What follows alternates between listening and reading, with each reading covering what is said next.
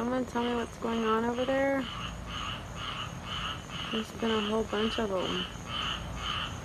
And mm, that's not usually there.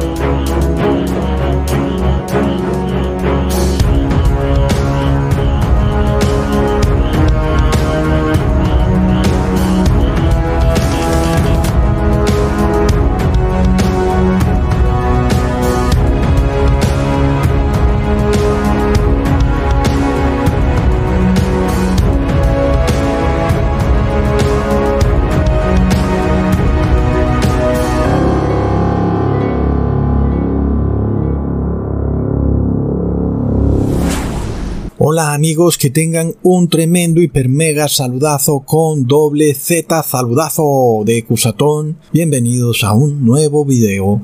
Oramos hoy a nuestro Padre Celestial para que nos proteja de los calumniadores, de los chismosos, de los que destruyen el carácter de las personas, diciendo mentiras, sobre todo de los verdaderos cristianos, que guardamos la ley de Dios, pero somos calumniados por las personas que están poseídas por los demonios.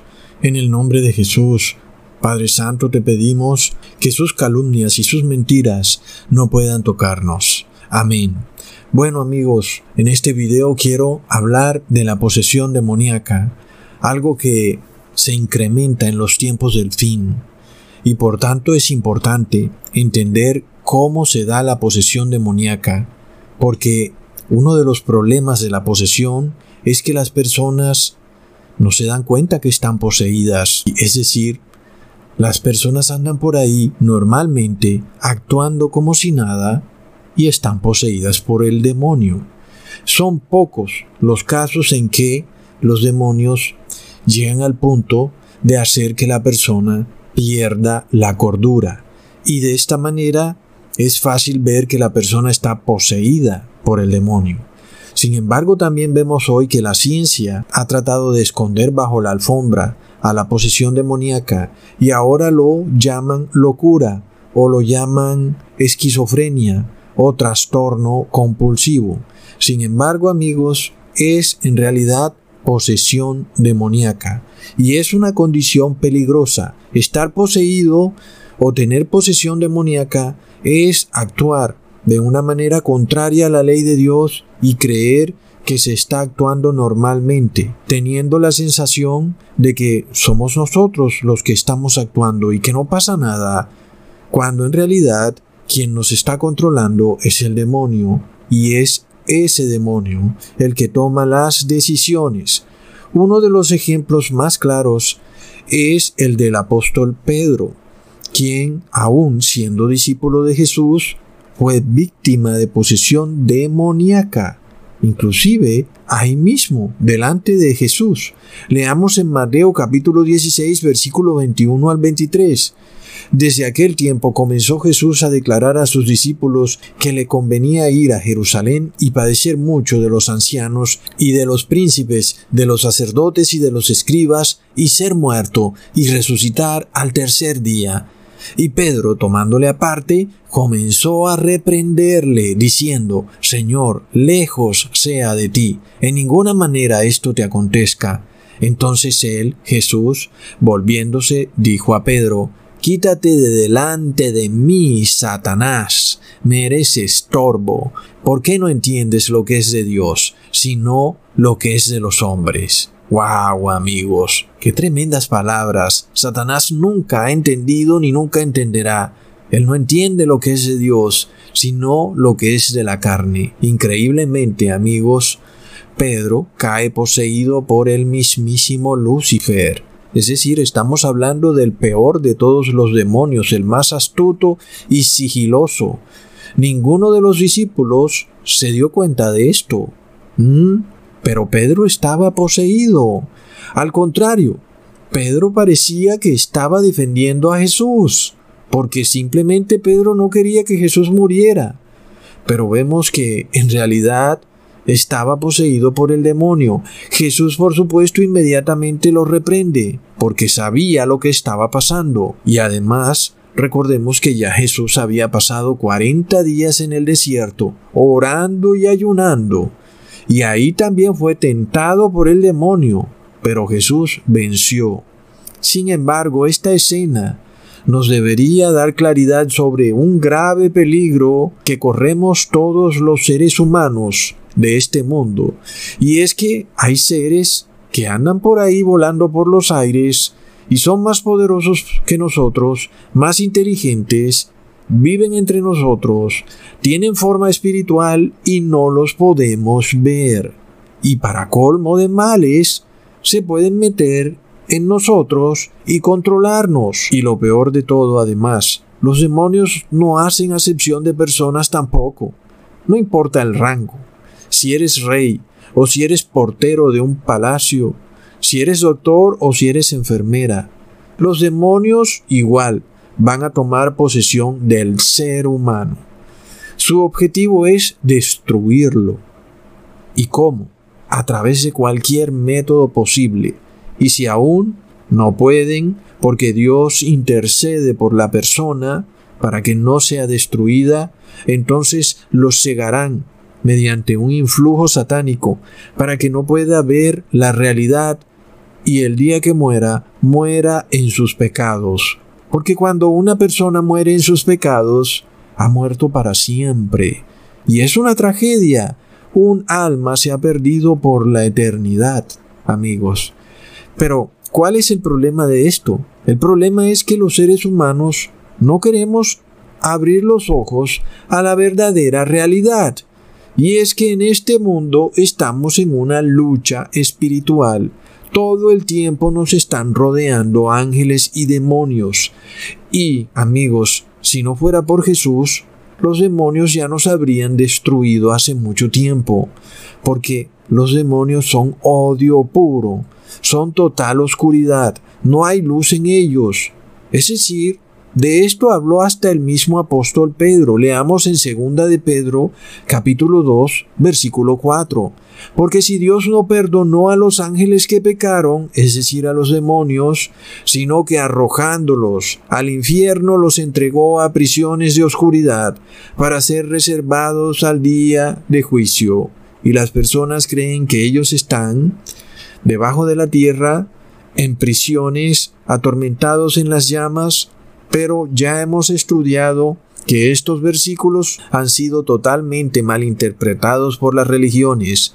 Ya hemos visto que el infierno no existe. Ya hemos visto que estos seres endemoniados andan por los aires. Ya lo probamos todo en un video pasado.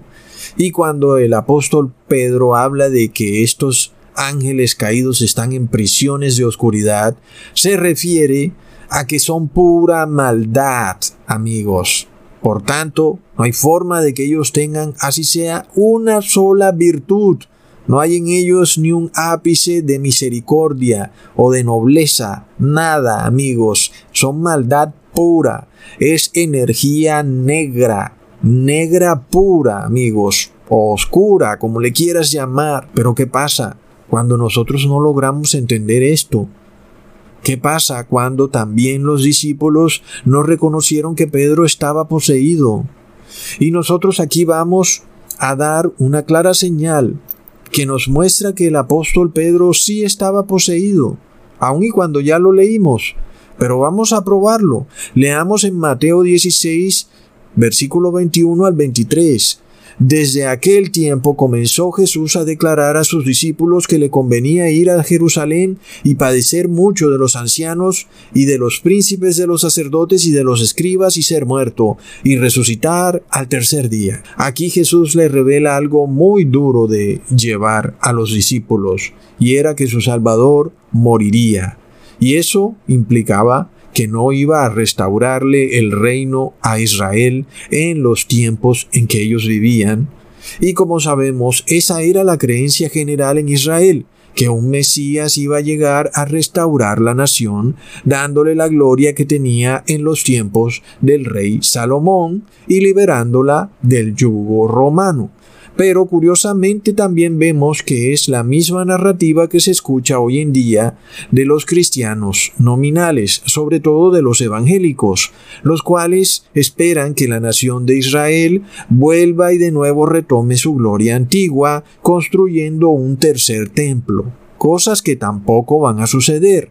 La realidad es que la nación de Israel cayó de la gracia, y ahora como nación ya no está incluida en el pacto con Dios.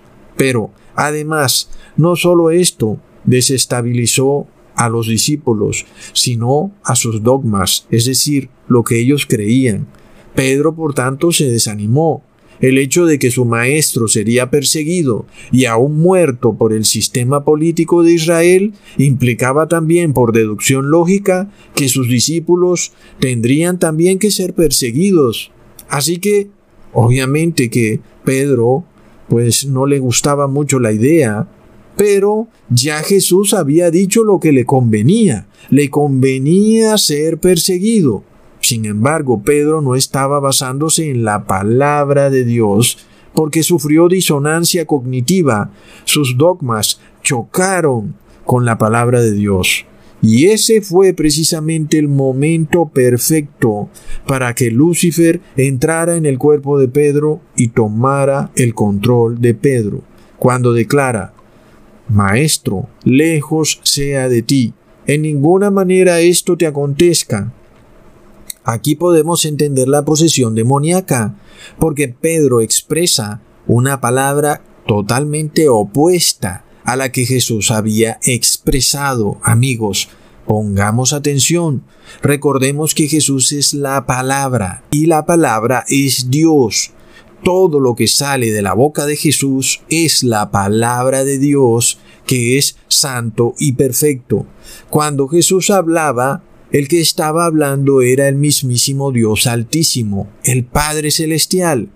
Pero de repente Pedro estaba reprendiendo a Jesús, es decir, era como reprender al Padre Celestial, estaba contradiciendo la palabra que había declarado el mismísimo Dios Altísimo a través de su Hijo. Cuando Pedro le dice a Jesús, lejos sea de ti esto, Señor, en ninguna manera esto te acontezca.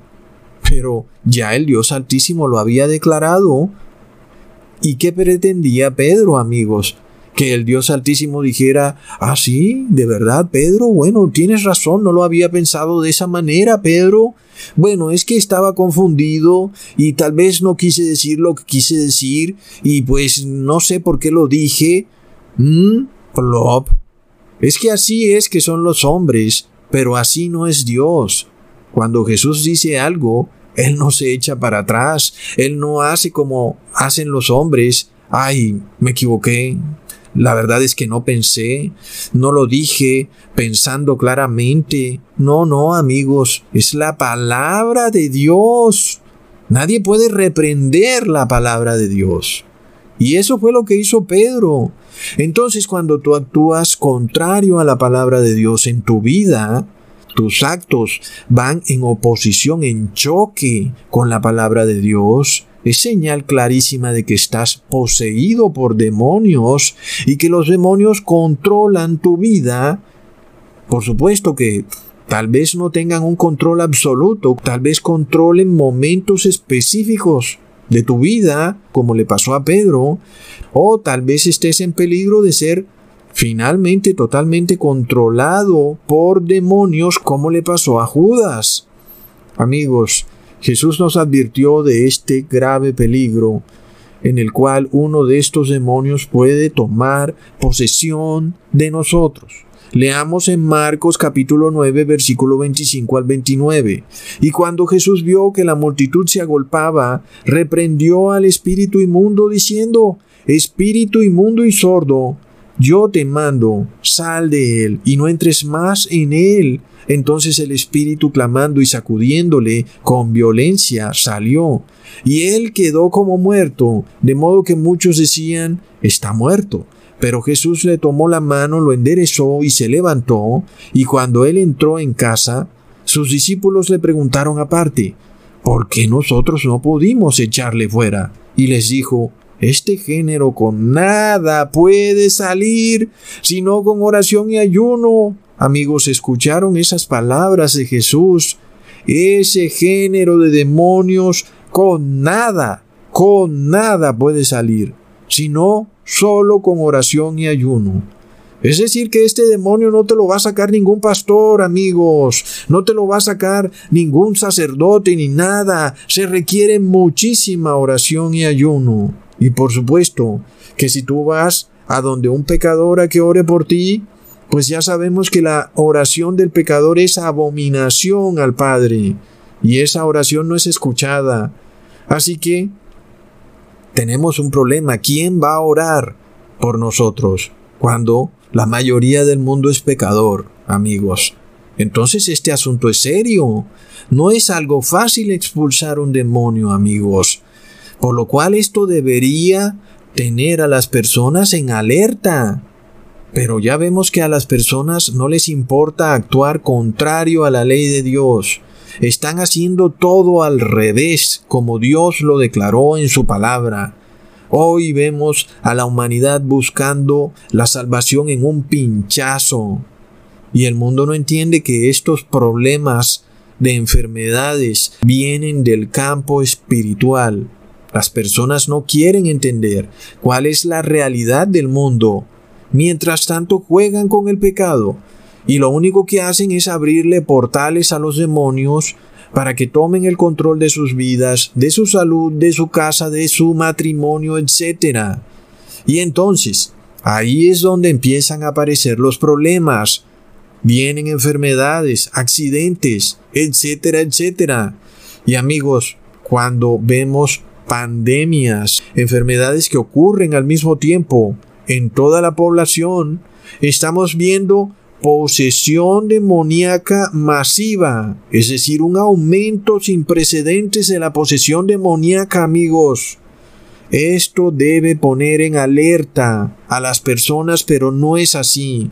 Por otro lado, vemos que las religiones declaran que ellas tampoco quieren pasar padecimientos y tribulación, al igual que Pedro, pues no quieren.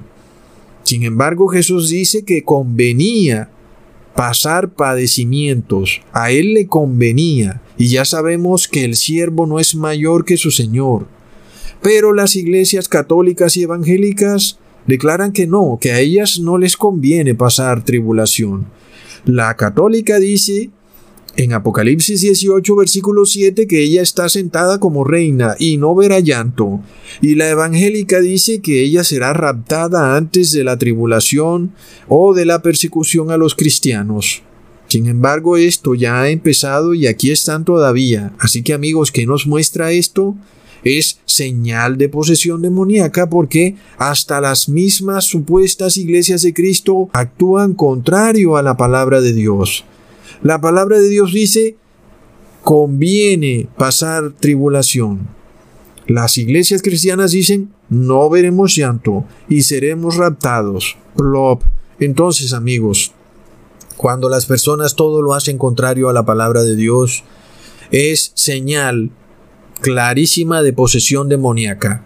No necesitamos entonces ver al demonio metiéndose en el cuerpo de una persona, solo mirar cómo actúa la persona. Si la persona actúa en oposición rotunda a la ley de Dios, hay posesión demoníaca. Y por supuesto, amigos, que vamos a ver a la persona actuar como una persona normal, pero no sabemos lo que ocurre a puertas cerradas, amigos. Y ahí es donde entra el estrés, la ansiedad y todo tipo de enfermedades mentales, pero también físicas, en donde la persona pues muchas veces no revela estas cosas. Es decir, básicamente uno muchas veces ve a la persona pero no sabe los problemas mentales que tiene la persona. Y por supuesto que esto se va a incrementar en la medida que estamos viendo que el hombre tiene más facilidad para aprender de la palabra de Dios, pero está dedicado a los placeres y no entiende entonces el riesgo horripilante que corre. Amigos, por lo tanto, ¿cuál es el objetivo número uno del demonio? Es matar al ser humano, destruirlo sobre todo a la iglesia de Cristo. Ese es su objetivo número uno. Ese es el objetivo de sus ataques y embates. Pero el problema de los cristianos es que tenemos también que lidiar con familiares, amigos, compañeros de trabajo, socios de negocios, etc., que actúan contrario a la ley de Dios y por tanto están poseídos por demonios. Como ya vimos, el que no actúa en perfecta armonía con la palabra de Dios, su destino inevitable es ser poseído por demonio, ser títere de demonios. Es de verdad lamentable, pero amigos, es la incapacidad del ser humano para entender esta realidad lo que lo hace ser víctima fácil de estos demonios. La palabra nos advierte, amigos, en segunda de Corintios, capítulo 6, versículo 14, no os unáis en yugo desigual con los incrédulos, porque qué compañerismo tiene la justicia con la injusticia y qué comunión la luz con las tinieblas. Pero ¿qué nos pide el mundo, amigos? Estamos juntos en esto. Unámonos todos por el bien común. No lo hagas por ti, hazlo por todos. No, amigos, es que no podemos unirnos en yugo desigual. Amigos, y notemos lo tajante y radical que es el apóstol Pablo. ¿Qué comunión tiene la luz con las tinieblas? Y nosotros pensaríamos que es demasiado radical conformar una sociedad con una persona del común y pretender que esa persona es tinieblas. Pero así lo ve el apóstol Pablo. Cuando tú te unes en una sociedad con un pagano, estás haciendo una unión de luz y tinieblas.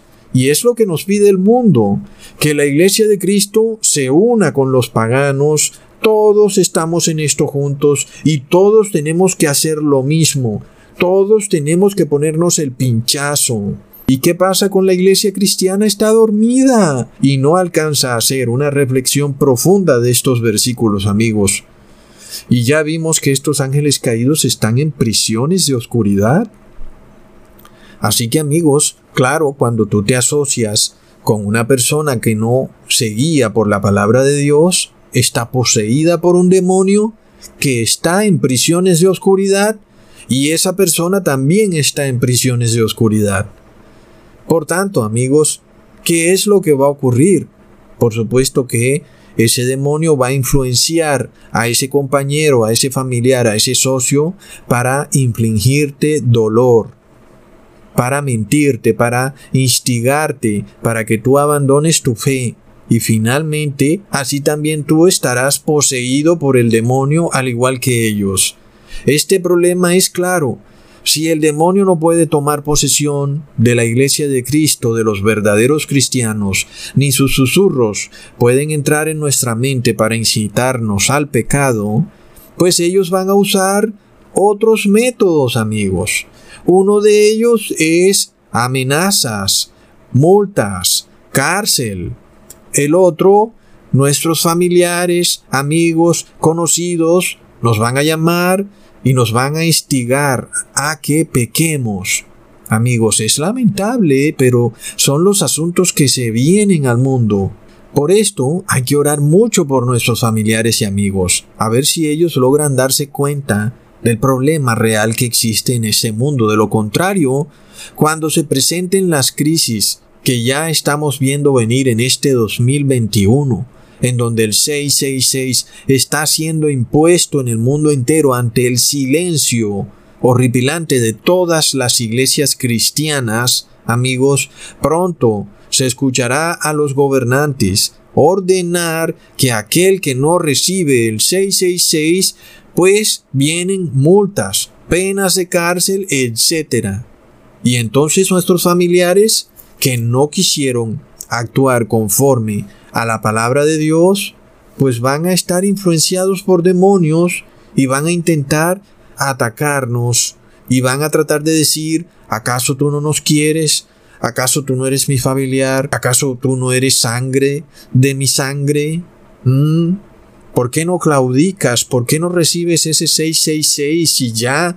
Y seguimos todo como siempre ha sido. No va a pasar nada. Sigue normal la vida. Solo acata. Cumple con lo que dicen ellos. Unámonos todos juntos. Amigos, es lo que se viene. Sin embargo, el problema es que se desconoce el mundo espiritual. Las personas creen que los demonios no existen o que están en el infierno y que están atrapados allá o muy ocupados torturando a las personas cuando el infierno no existe. Amigos, si nosotros queremos tener la victoria, lo único que nos queda es actuar igual que Jesús, porque Jesús es la palabra. Leamos en Juan capítulo 14, versículo 30. No hablaré ya mucho con vosotros, porque viene el príncipe de este mundo, y él nada tiene en mí. Amigos, es de locos. Es decir, porque Jesús dice que ya no va a hablar mucho con los discípulos, amigos. ¿Mm? Porque viene el demonio a tomar poder, a susurrarle a los discípulos. Y los discípulos cometieron un error en los tiempos en que Jesús estuvo con ellos, y es que no oraron lo suficiente, se la pasaban dormidos. Jesús les decía, oren, oren, y cuando Jesús venía a ver, estaban en el quinto sueño, amigos. Y por tanto Jesús dijo, ¿saben qué? Ustedes quédense allá, porque Desafortunadamente, ya el príncipe de este mundo viene y empieza a susurrar. Y los seres humanos son nada, son como títeres. Amigos, si no están fundados en la palabra y en la oración, un susurro de este poder es suficiente para que la persona obedezca.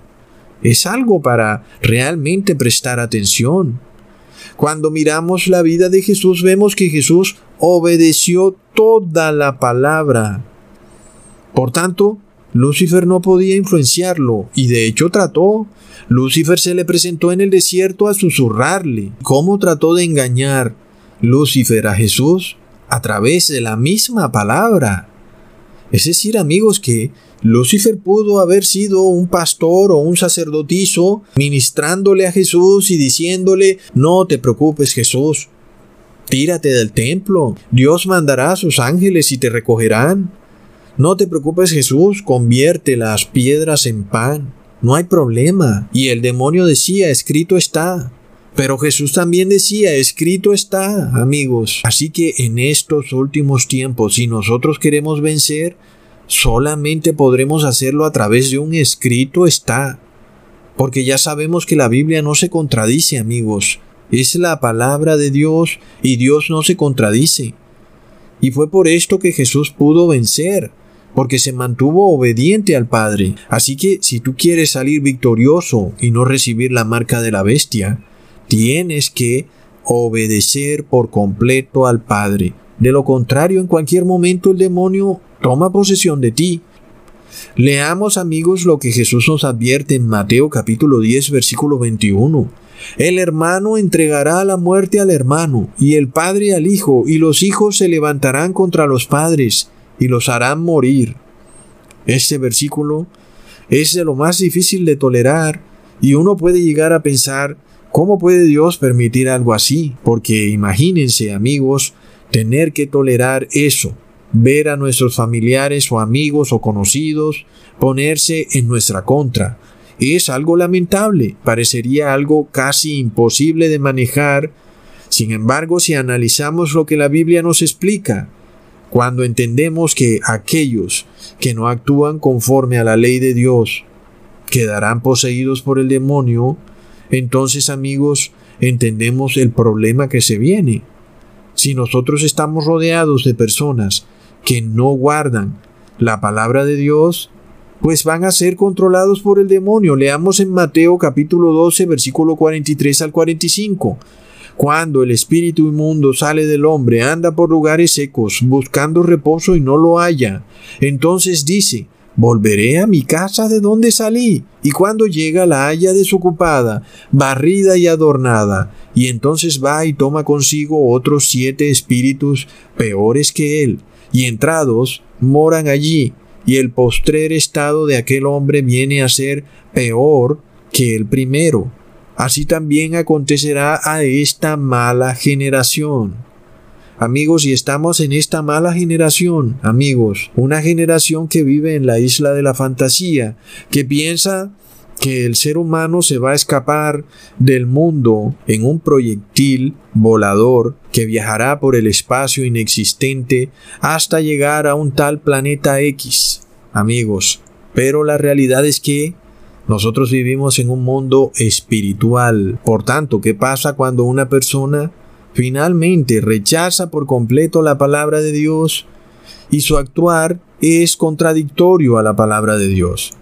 Amigos, el Espíritu de Dios se retira y cuando vemos el número siete de esos siete demonios, entendemos que ahora hay plenitud de posesión demoníaca.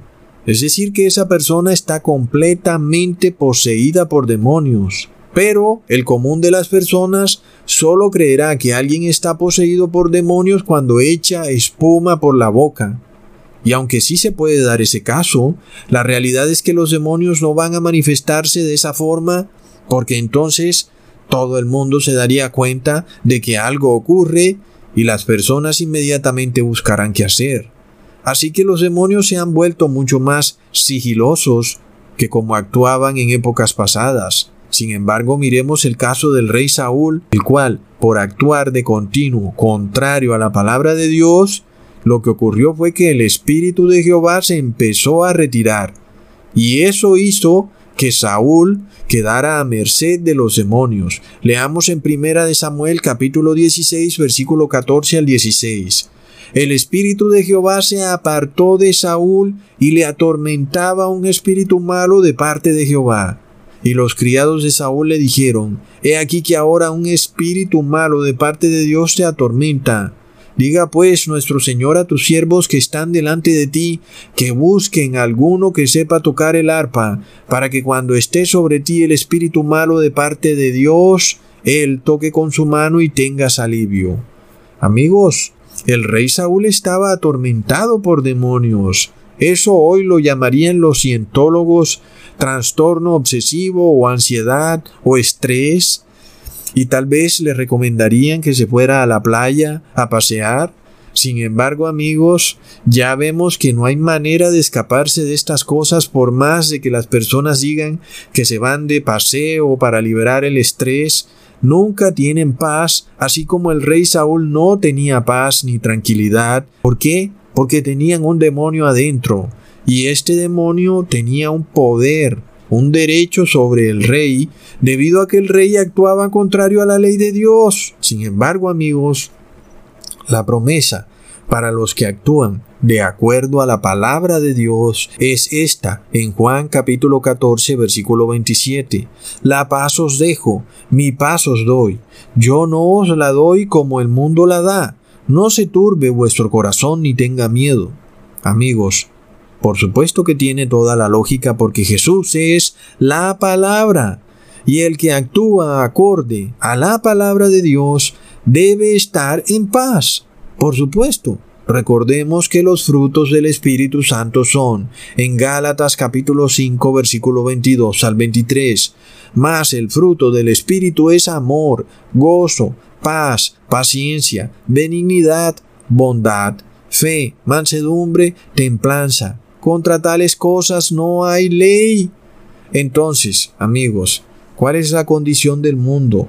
¿Cuál es la condición de estas personas que rechazan la palabra y que actúan contrario a la palabra? Pues tienen sentimientos de odio, de ansiedad, de temor, impaciencia, molestia, falta de fe, violencia, incontinencia. ¿Y qué vemos en la sociedad, amigos? Amigos, lo estamos viendo diario y lo estamos viendo incrementarse. Vemos a nuestros gobernantes impacientes como nunca antes los habíamos visto. Y también vemos a una sociedad falta de fe, que tiembla de miedo ante un supuesto virus que los va a matar y que se van a morir y ahora andan desinfectándolo todo como si la muerte fuera una cucaracha a la cual pudieran fumigar y la cucaracha quedara muerta ahí y entonces ya vencieron la muerte. Plop, amigos. No, no es que así no funciona el mundo espiritual, amigos. Lo más irónico es que los que tratan de fumigarlo todo, como si la muerte fuera una cucaracha, son los que llevan la muerte atrás a sus espaldas.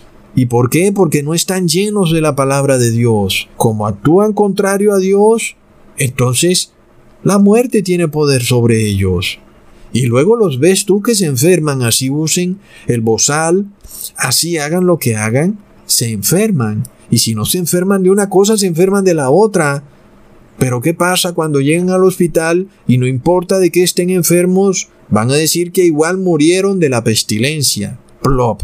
Sin embargo, los que quieren vida, si así lo quieren, en estos últimos tiempos tienen que aferrarse a la palabra. Leamos en Juan capítulo 6 versículo 63. El Espíritu es el que da vida, la carne para nada aprovecha. Las palabras que yo os he hablado son espíritu y son vida. Pero ¿qué pasa cuando las personas actúan contrario a la palabra? Amigos, entendamos la gravedad porque esto es algo que está ocurriendo al mismo tiempo globalmente todas las sociedades de todos los países porque no podemos culpar los gobiernos amigos los gobiernos simplemente hasta el momento están diciendo que lo que está ocurriendo es voluntario y nadie se está quejando nadie está diciendo nada ¿Por qué? Porque la sociedad está perfectamente de acuerdo. Ellos quieren destruir la muerte. Pero ¿qué pasa? Llevan la muerte encima. Recordemos que nadie puede servir a dos señores, porque o aborrecerá el uno y amará el otro. Así que las personas dicen, yo voy a continuar con mi estilo de vida, yo voy a seguir comiendo lo que me dé la gana comer, voy a comer carne con sangre, voy a comer carne sacrificada a los ídolos, voy a comer carne que ha sido despedazada por las fieras y no va a pasar nada. Me voy a poner el pinchazo y va a seguir mi vida normal.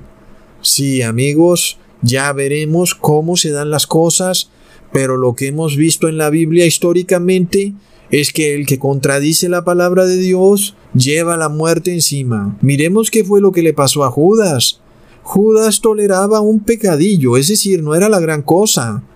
Robaba unas cuantas moneditas de la bolsa de dinero.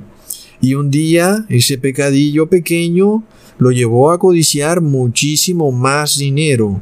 Y ese no fue tampoco el problema, amigos.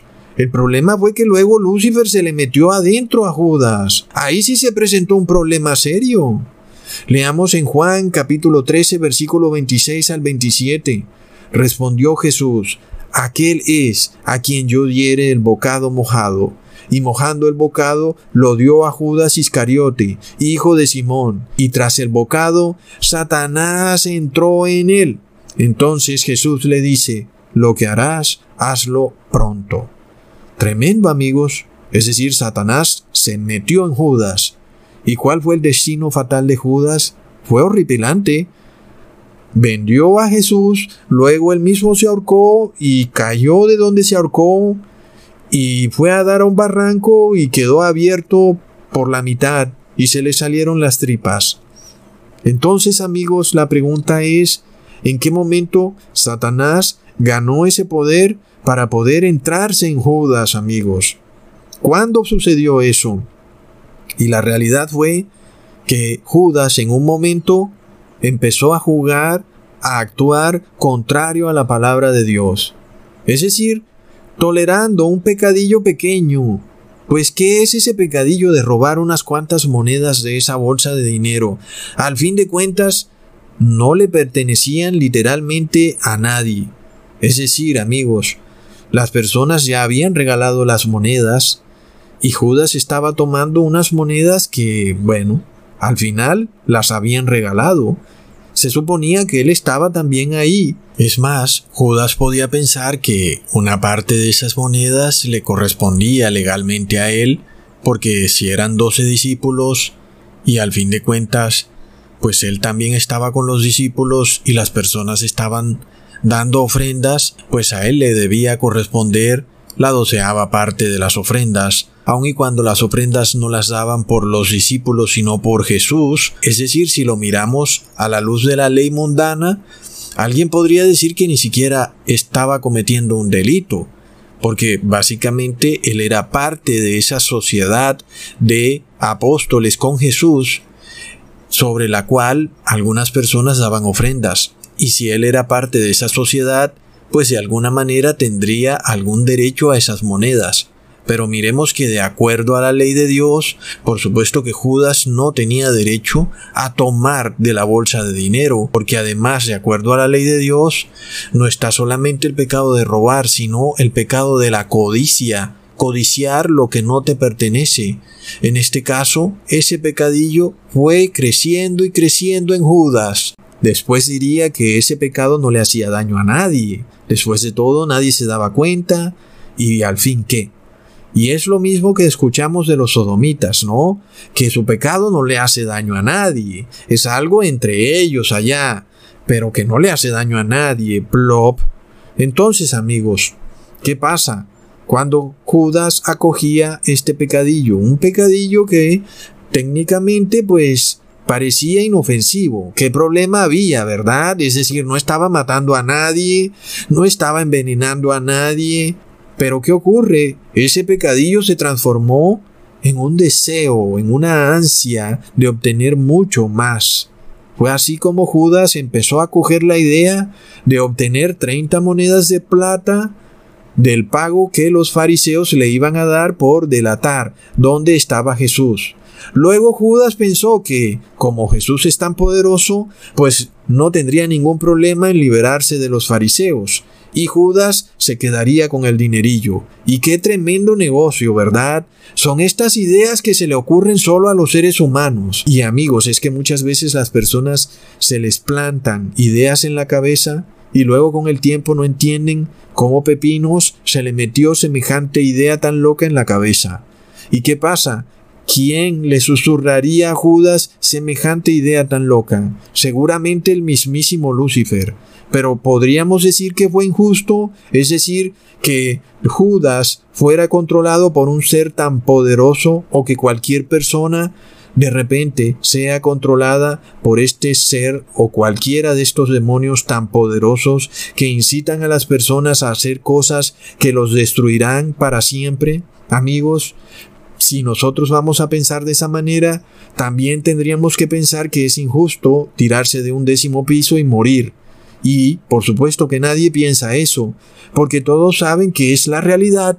Es la realidad, tú te tiras de un décimo piso y te mueres. Sin embargo, cuando vamos a hablar de la otra realidad, de que hay demonios que si tú pecas tienen poder para tomar posesión de ti, entonces esa realidad es la que no quieres aceptar. ¿Mm? ¿Qué pasa, amigos? Sin embargo, a pesar de que tú no la aceptes, sigue siendo la realidad. Si tú te tiras de un décimo piso y no aceptas que te vas a morir y igual te tiras, pues igual te vas a morir porque esa es la realidad. Asimismo, amigos, nosotros tenemos que entender que si entramos a la cueva de los leones, es claro que los leones nos van a vencer porque son más fuertes.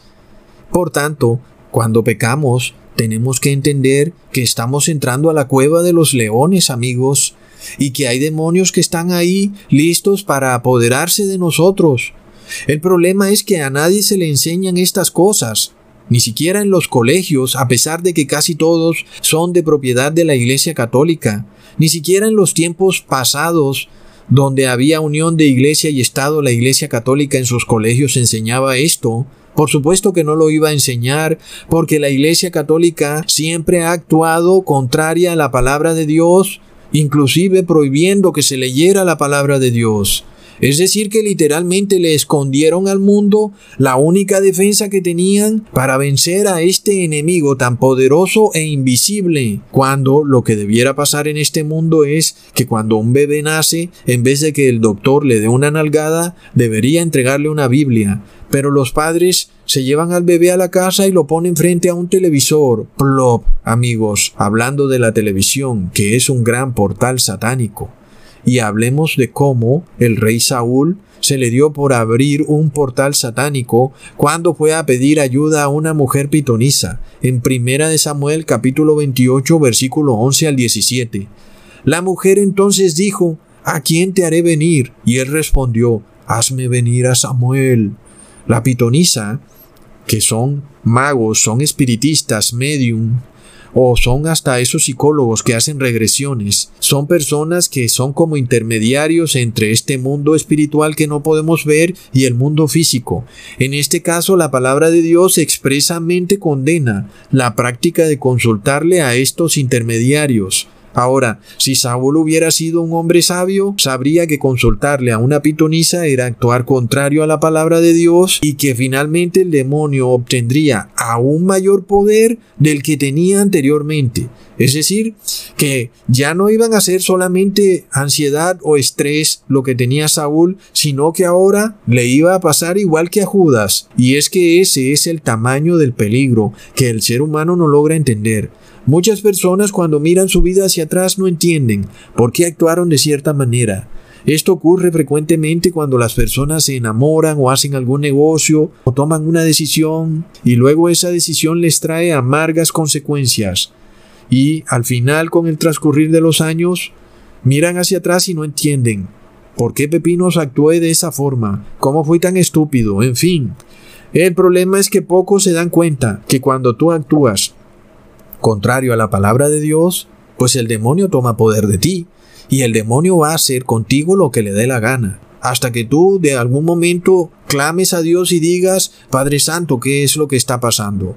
¿Mm? Sobre todo, que entonces te arrepientas, y ahí entonces viene la ayuda. En el caso de Saúl no hubo arrepentimiento, aun cuando él ya sabía que su manera de actuar era muy contraria a la palabra de Dios. Es decir, él ya sabía que un espíritu inmundo lo estaba atormentando porque se lo habían revelado sus siervos, amigos. Y entonces, ¿cómo es posible que él va y trata de hablar con los muertos, cuando el rey Saúl debía saber que el alma no puede vivir sin el cuerpo y el cuerpo no puede vivir sin el alma. Es decir, que no es posible que una persona hable con un familiar muerto o cualquier ser humano muerto porque no es posible que un familiar se manifieste en espíritu, porque no hay vida del espíritu sin el cuerpo, es decir, hablando de los seres humanos. Ahora, con los demonios es otro tema. Ellos sí andan por ahí como espíritus. Nadie puede verlos, amigos pero con los seres humanos no es lo mismo. Este es el grave error que cometen la mayoría de las religiones, creyendo que cuando los seres humanos mueren, entonces se vuelven igual que los ángeles y ahora pueden deambular por ahí. No, señor, la Biblia es clara de que seremos resucitados en cuerpo, en cuerpo, amigos. Entonces, cuando Saúl va a donde la mujer, ella declara que ha visto dioses que suben de la tierra ¿Y cuál es su forma? preguntó Saúl. Y ella responde, un hombre anciano viene cubierto de un manto. Saúl entonces entendió que era Samuel y humillando el rostro a tierra hizo gran reverencia. Tremendo error, amigos. Si Samuel ve que le están diciendo que algo sube de la tierra, es claro que no puede ser una entidad corporal, porque ningún cuerpo de carne puede subir de la tierra. Es claro que el supuesto Samuel que se presentó en espíritu era el demonio, es decir, era una prueba clara que era el demonio el que se le estaba presentando a Saúl en la apariencia de Samuel. Este es el poder que tienen estos seres. Ellos pueden manifestarse de cualquier manera que quieran, en la forma que quieran, pero nosotros debemos saber que si eso nos llegara a pasar, debemos saber que no es nuestro familiar porque el cuerpo no tiene vida sin el alma y el alma no tiene vida sin el cuerpo, amigos. Y sin embargo veamos cómo el rey Saúl no entendía la palabra de Dios que nos dice claramente en Deuteronomio capítulo 18 versículo 10 al 12. No se ha hallado en ti nadie que haga pasar a su hijo o su hija por el fuego, ni quien practique adivinación ni hechicería, o sea agorero o hechicero, o encantador, o medium, o espiritista, ni quien consulte a los muertos, porque cualquiera que hace estas cosas es abominable al Señor, y por causa de estas abominaciones el Señor tu Dios expulsará a esas naciones de delante de ti. Está clarísimo, amigos, la gravedad del asunto. Para Dios es una abominación consultar los muertos. Sin embargo, hoy en día vemos que las iglesias cristianas le rezan a los muertos, sobre todo con esta adoración a la Virgen María, porque la Virgen María está muerta, amigos, ella no ha sido resucitada, y ese invento de que ella subió al cielo es un invento de los papas de Roma. La Virgen María reposa en su tumba donde quiera que esté, pero vemos lo extendido que está el hacerle oraciones y rezos a la Virgen María, por llamarla así, porque tampoco murió virgen. Así que amigos, ¿qué es lo que viene para el mundo?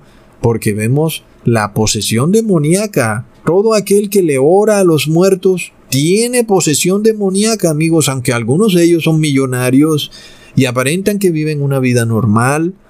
¿Podemos esperar, amigos, que estas personas actúen acorde a la ley de Dios? No, no, no, amigos, para nada. Luego miremos lo que el supuesto Samuel le dice a Saúl. Entonces Samuel le dijo, ¿Y para qué me preguntas a mí si Jehová se ha apartado de ti y es tu enemigo? Y Jehová entregará a Israel también contigo en manos de los filisteos, y mañana estaréis conmigo, tú y tus hijos, y Jehová entregará también al ejército de Israel en mano de los filisteos. Aquí podemos ver algo muy extraño. Y es que Lucifer aparentemente está prediciendo el futuro. Como sabemos amigos, el demonio no puede conocer el futuro. Solo Dios conoce el futuro.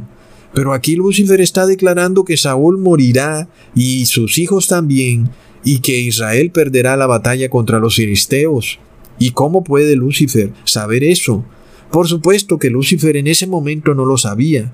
Lo que Lucifer sí sabía es que, como Saúl había pecado hasta un punto de no retorno, ahora él podía tomar posesión de Saúl y lo podía controlar a su antojo y podía hacerlo morir junto a sus hijos y que Israel perdiera la batalla. Wow, amigos, es una tremenda tragedia, pero para Lucifer era obvio e inevitable que él podía hacer ocurrir todo lo que había dicho, aun y cuando él no podía saber el futuro, porque sabía que Saúl se había ido demasiado lejos de la luz de Dios, amigos. Luego miremos cómo muere Saúl en 1 Samuel capítulo 31 versículo 3 al 5 y arreció la batalla contra Saúl, y le alcanzaron los flecheros y tuvo gran temor de ellos. Entonces dijo Saúl a su escudero, Saca tu espada y traspásame con ella, para que no vengan estos incircuncisos y me traspasen y me escarnezcan. Pero su escudero no quiso, porque tenía gran temor. Entonces tomó Saúl su propia espada y se echó sobre ella. Wow, amigos, Saúl se suicidó, al igual que Judas, amigos. ¿Y por qué? Porque tuvo temor.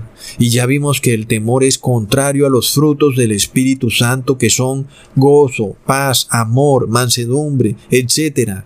Y aquí vemos a Saúl poseído por el demonio, lleno de miedo. ¿Y qué ocurre? Se suicida. Aquí vemos también a la sociedad en el mundo actual. Vemos a las personas llenas de miedo por un supuesto virus que las va a matar. Pero ya vemos que el verdadero temor en realidad viene por no obedecer la palabra de Dios y no por el tal virus. Ya vemos que ni aún esa pestilencia pareciera ser tan mortífera como dicen, y algunos culpan a los gobernantes y otros culpan a los médicos, amigos, pero es que es toda la sociedad, amigos. Esto no se trata de que nos están engañando. No, no, no. Es toda la sociedad la que está llena de miedo. ¿Y por qué?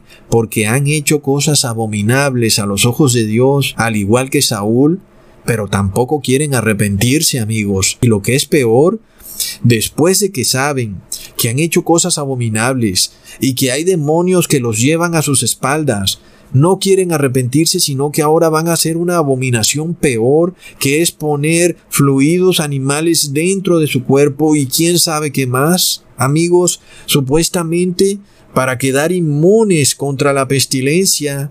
Y ya vimos lo que le pasó al rey Saúl por actuar abominablemente, amigos. Y por tanto podemos saber qué es lo que le va a pasar a todos aquellos que actúen en abominación a Dios hoy en día. Es terrible, amigos. Y pronto veremos la posesión demoníaca manifestándose de una manera horripilante. Ya estamos viendo cómo en Estados Unidos se pretende tildar a los cristianos de terroristas domésticos. Qué tremendo absurdo, pero aún la sociedad calla. Es increíble. Y es apenas lógico que estas personas poseídas estén enfurecidas con los cristianos porque ellos guardan la palabra de Dios. Pero ya vimos que los frutos del Espíritu Santo son mansedumbre y paz, por supuesto que un verdadero cristiano jamás puede ser extremista, fanático o terrorista o radical o hacer nada que sea violento o que cause deterioro a una persona o a propiedad privada o pública. Pero aún ya vemos la narrativa que se quiere imponer, la noticia falsa, amigos. Es tremendo. Mientras tanto, ¿qué está haciendo toda la sociedad? Están haciendo abominaciones, poniendo fluidos animales en sus cuerpos. Es algo pervertido, amigos. Es una abominación. Es actuar en completa contravía con la palabra de Dios, declarando que sus mandamientos fueron abolidos, reposan en un día que no es bíblico, el domingo, es un día que no está acorde con la palabra de Dios. Adoran a una deidad que no aparece en la palabra de Dios, la Trinidad. No aparece esa palabra en la Biblia, pero aún ellos dicen que adoran a la Trinidad. ¿Y qué problema? Los seres humanos no entienden la realidad. Es decir, cada vez que tú haces algo que no es bíblico, el demonio toma poder de ti y tú estás peor, todos los días peor. Ahora, ¿qué pasa cuando hay una gran hidroeléctrica, una presa llena de agua? El demonio se conforma con abrir una pequeña grieta en la pared. Él no necesita destruir toda la presa. Él sabe que con abrir un pequeño pecado en esa pared, el final de esa presa es que por ahí se le empieza a salir el agua hasta que queda seca. Asimismo ocurre con aquellos que toleran pequeños pecados, el Espíritu Santo de a poco se empieza a retirar hasta que la casa queda vacía. Y el espíritu inmundo trae de nuevo siete demonios peores que los que habían antes, amigos. Así que, bueno, este es un tema para hablar de mucho tiempo, pero se nos fue el tiempo, amigos. Hasta pronto.